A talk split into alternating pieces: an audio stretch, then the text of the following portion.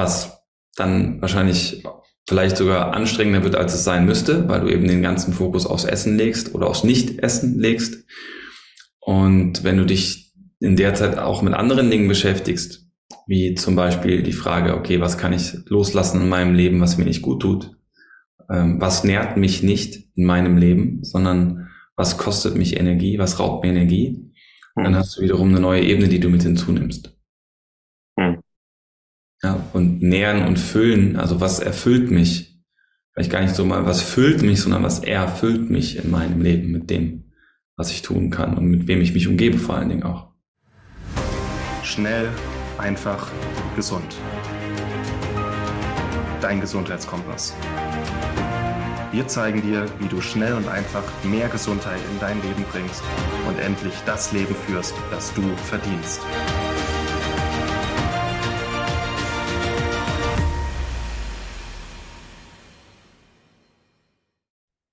Was hat Abnehmen mit Loslassen zu tun? Warum ist es eine Kunst? Und warum ist es vielleicht das fehlende Puzzlestück, das du brauchst, um nachhaltig und gesund abzunehmen? Und warum hilft dir das auch in anderen Lebensbereichen weiter? Hallo und herzlich willkommen zu einer neuen Episode hier im Schnell einfach gesund Podcast. Schön, dass du dabei bist. Ich habe hier einen Interviewausschnitt aus einem Interview mit Felix Klemme für dich vorbereitet. Dieses Interview wird ausgestrahlt im Rahmen des Online-Heilfasten-Kongresses, der mit mir bald startet. Felix Klemme ist Deutschlands bekanntester Abnehmcoach, Life-Coach, Bestsellerautor, guter Freund und Mentor von mir. Und wir haben uns mal ein bisschen über Loslassen unterhalten, warum sowohl Entgiftung, aber auch Abnehmen äh, viel mit Loslassen zu tun haben, warum das einfach klar sein sollte und warum Abnehmen auch viel mit Persönlichkeitsentwicklung zu tun hat. Deswegen lass es einfach mal auf dich wirken. Ich wünsche dir ganz viel Spaß, viele neue Erkenntnisse. Wenn es dir gefällt und du gerne das komplette Interview sehen möchtest, wird dir der Online-Heilfasten-Kongress auch absolut gefallen. Bei diesem Kongress habe ich mir mal das Thema Heilfasten, Abnehmen, Entgiftung, Entschlackung ganzheitlich angeguckt, Körper, Geist, Seele, körperliche und emotionale Entgiftung quasi. Und hier hat Felix einen ganz, ganz wertvollen Beitrag geliefert. Deswegen lass es mal auf dich wirken. Ganz viel Spaß und wir sehen uns gleich wieder. Ja, lass uns doch mal übers Loslassen sprechen. Du hast doch mal in unserem Vorgespräch gesagt, es gibt verschiedene Ebenen des Loslassens. Und was hast du damit gemeint? Na, wenn ich jetzt faste, dann ist der Fokus ja bei den meisten Menschen logischerweise auf das Essen, weil wir fasten ja auf Nahrungsmittel. Ähm, und da lassen wir auch etwas los. Also erstmal lassen wir los, dass wir ähm, für ein paar Tage etwas essen. Hm. Und damit in Verbindung lassen wir ja schon viele andere Dinge los. Also ähm, zum Beispiel loszulassen, zu glauben, dass ich das jetzt unbedingt brauche loszulassen, dass ich jetzt ähm, vielleicht total Schwierigkeiten habe, durch diese Zeit des Fastens durchzugehen. Und dann sind wir ganz schnell auf einer emotionalen und auch, auch auf einer kognitiven Ebene. Also wie oft geht es uns im Leben so, dass wir Dinge vielleicht eben nicht loslassen und an Dingen festhalten. Und an welchen Dingen halten wir eigentlich fest? Also beim Fasten ist es ja, finde ich, immer ganz schön, auch sich nochmal bestimmte Essgewohnheiten bewusst zu machen. Und an welchen Essgewohnheiten halte ich bislang eigentlich fest? Was bewirken diese Essgewohnheiten tatsächlich bei mir? Und ich finde immer ein guter ähm, oder eine gute Antenne oder ein, eine gute Einordnung, die wir finden können, ob uns etwas gut tut oder nicht gut tut, ist immer daran zu messen, wenn ich bemerke, dass mir jetzt in diesem Moment ganz krass etwas fehlt. Also wenn ich wirklich so einen krassen Jiepe auf irgendwas habe und mein Körper unruhig wird. Also das ist zum Beispiel ganz klar bei Kaffee der Fall. Ja, viele haben dann krassen Kaffeeentzug, wenn sie zum Beispiel auch auf Kaffee fasten, was ich grundsätzlich empfehlen würde. Ähm, und der Koffeinentzug ist dann einfach, der macht sich bemerkbar. Ja, Leute, die sehr viel Kaffee trinken, da könnte man vielleicht mal drüber nachdenken, ob man in der Fastenzeit das vielleicht beibehält, um dann nicht nochmal äh, dem Körper einen extra Stress zu geben, weil das schon auch äh, sehr stark auf Müdigkeit, auf Kopfschmerzen schlagen kann. Und auch tatsächlich auf Antriebslosigkeit, weil ein Koffeinentzug ist einfach krass. Aber das ist jetzt mal ein Beispiel. Wenn wir jetzt beim Essen bleiben, ähm, dann wird man merken, wenn man ständig Heißhunger hat auf was Süßes, dass offensichtlich äh, im Alltag häufig Zucker im Spiel ist. Und da kann ich dann eben gucken, okay, was, was gibt es, woran ich bislang eigentlich festhalte und woran, woran könnte ich vielleicht mal was verändern. Und das jetzt aber wieder auf eine andere Ebene zu ziehen und zu sagen, okay, das ist jetzt der, der Nahrungsbereich. Und was gibt es wiederum neben dem Ernährungsbereich an Dingen in meinem Leben, an denen ich festhalte, die mir vielleicht eigentlich gar nicht gut tun oder die mir sogar ganz klar nicht gut tun. Und sich in der Fastenzeit auch als Einladung natürlich auch mal damit zu beschäftigen und zu gucken, okay, neben der Nahrung, was gibt es noch, was mir vielleicht nicht gut tut? Und das ist ein schönes Bild, finde ich, weil es gibt ja Nahrung, die dich wirklich nährt, also Nährstoffe, die dein Körper einfach braucht. Aber es gibt auch Nahrungsmittel, die dein Körper nicht unbedingt braucht, die Inhaltsstoffe haben, die dir überhaupt nicht gut tun. Und wenn du das jetzt auf eine andere Ebene ziehst, auf eine menschliche Ebene, auf eine soziale Ebene äh, oder auf eine Verhaltensebene, welches Verhalten tust du tagtäglich oder regelmäßig, an dem du festhältst, was dir aber nicht gut tust, nicht gut tut. Und du weißt sogar, dass das nicht gut tut. Oder du schaust dir das nochmal ganz bewusst an und machst dir unbewusstes Verhalten bewusst und überlegst mal, okay, was mache ich in meinem Alltag, was mir nicht gut tut? Und wovon würde es total Sinn machen, mich zu lösen? Welche Menschen in meinem Umfeld gibt es, die mir möglicherweise nicht gut tun, aber denen, an denen ich seit vielen Jahren vielleicht krampfhaft festhalte? Für was?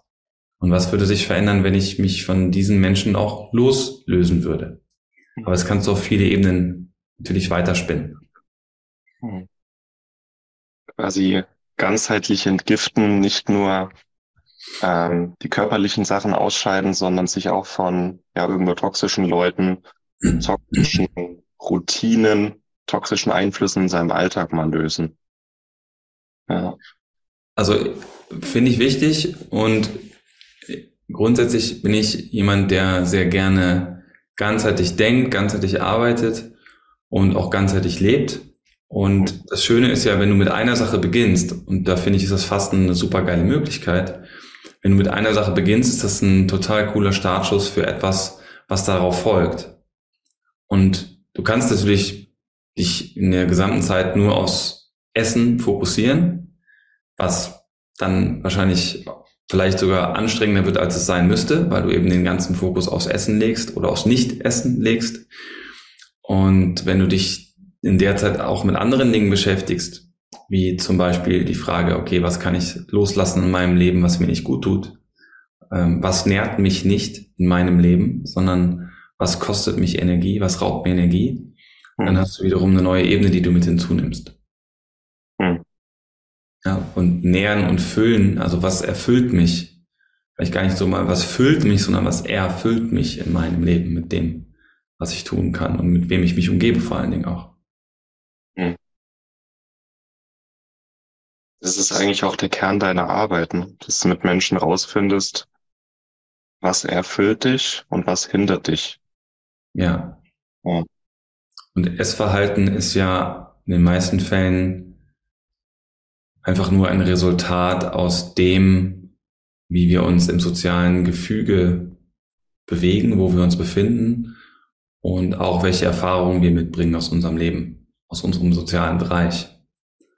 Und das Essen ist dann ganz oft auch Kompensationsmechanismus. Ich kann ja durch Nahrungsaufnahme, kann ich mir ja immer wieder ein gutes Gefühl einkaufen.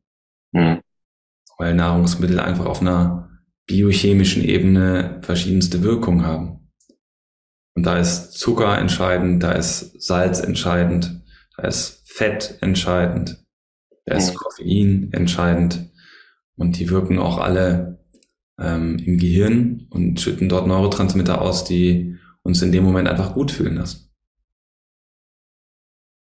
Das fehlt einem beim Fasten. Und das so von einem Tag auf den anderen, das ist für viele so ein, ein krasser Unterschied, dass diese emotionalen Essgewohnheiten wegfallen. Und es waren ja teilweise jahrelange Strategien. Ne? Und wie kann man vielleicht vorbereiten oder auch während einer Heilfastenkur damit umgehen, wenn man jetzt merkt, dass irgendwie so eine emotionale Leere in mir, die ich vorher mit Essen gefüllt habe. Ja, ist äh, ganz lustig, weil als du gerade begonnen hast, die Frage zu formulieren, kam mir vorher schon die Frage, die ich dann jetzt an dich stellen würde, wenn du hier zuschaust, wenn du jetzt beginnst zu fasten und du spürst, dass dir da möglicherweise etwas fehlt und du ganz kribbelig wirst, weil du vielleicht etwas nicht essen kannst, stell dir doch mal die Frage, ist, geht es gerade wirklich um das Essen, um dieses Nahrungsmittel, was dir gerade fehlt? Oder geht es um etwas anderes, um ein anderes Thema, was dahinter steht? Geht es um ein ganz bestimmtes Gefühl, was vielleicht dahinter steht? Gibt es zum Beispiel ganz bestimmte Momente in deinem Leben, wo du genau zu diesem Nahrungsmittel greifst? Und da dir einfach mal die Zeit zu geben, da mal auch hinzuschauen. Was ist, wenn du diesen Fleck mal beleuchtest? Also gibt es vielleicht wirklich ganz bestimmte Momente, wo du das Bedürfnis hast, das jetzt zu essen? Und was passiert dann, wenn du das isst? Und was passiert dann wiederum auch, wenn du das nicht isst? Und gibt es etwas, was dir in dem Moment eigentlich fehlt, wonach du dich eigentlich sehnst, was du eigentlich in dem Moment brauchst? Gibt es da vielleicht ein anderes Bedürfnis, was hinter dem steht, außer jetzt vielleicht als Beispiel die Schokolade? Also was, was ist das, wonach du dich eigentlich sehnst? Hm. Reicht es schon, sich das bewusst zu machen? Oder sollte man dann schon eine Spur weitergehen wenn jetzt eine bestimmte Emotion dahinter steht oder ein Gefühl, dass man sich überlegt, okay, was könnte ich stattdessen machen? Statt Schokolade. Also grundsätzlich finde ich das schon mal super, sich das bewusst zu machen. Denn in dem Moment, wo ich mir etwas bewusst mache, habe ich die Möglichkeit, Entscheidungen zu treffen. Natürlich ist es nicht immer so einfach, dann in jedem Moment auch eine Entscheidung zu treffen, weil je nachdem, wie stark das Gefühl oder wie stark die Emotion ist, die sich dann zeigt, und dann von den Emotionen ins Gefühl, also ins Bewusstsein bewegt. Hm. Aber in dem Moment, also nehmen wir mal an, jemand macht sich das Gefühl bewusst, aus welcher Emotion das eigentlich kommt, sich jetzt etwas, zum Beispiel, zum Beispiel Schokolade essen zu wollen oder zu, müß, zu müssen. Und dann wird diesem jemanden bewusst, dass es vielleicht in Situationen passiert, wo er sich abends belohnt oder wo eine stressige Situation abgefallen ist und er hat was gemeistert. Oder es gibt einen Moment, wo vielleicht viel Stress da ist und der Stress ist kaum auszuhalten, dann hilft die Schokolade, um den Stress irgendwie besser zu handeln. Dann könnte man jetzt zum Beispiel hergehen und könnte sich die Frage stellen, okay, gibt es eine Fähigkeit oder eine Eigenschaft, die ich in diesen Momenten aktivieren wollen würde, die ich dann in dem Moment nutzen kann, die ich in diesem Moment vielleicht gar nicht nutze. Also gibt es vielleicht eine Möglichkeit, mh, hm, gar nicht so sehr in diesen Stress hineinzukommen. Also dann könnte man so eine kurze Zeitreise machen und sich die Frage stellen, okay, wann hat der Stress wirklich begonnen? Hat der Stress wirklich in diesem Moment begonnen, kurz bevor ich die Schokolade esse? Oder hat der Stress schon vorher begonnen? Und wann vorher hat er eingesetzt? Und dann auch dort mal wirklich genau zu schauen, wann hat es angefangen, dass sich der Stress aufgebaut hat.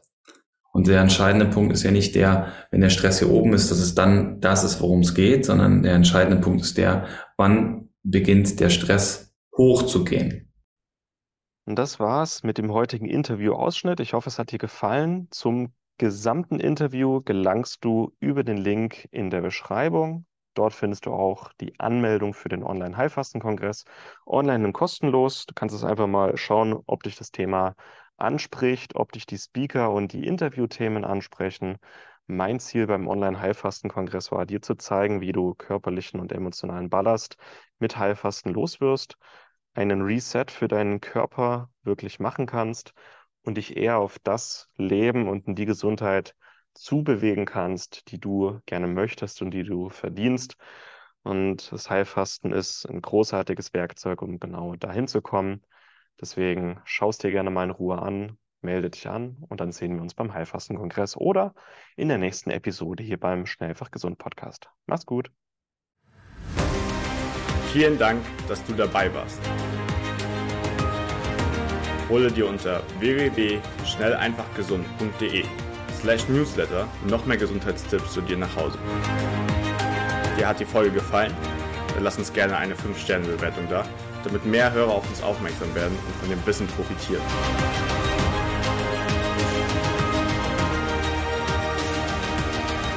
Wir wünschen dir eine gesunde Woche. Dein SEG-Team.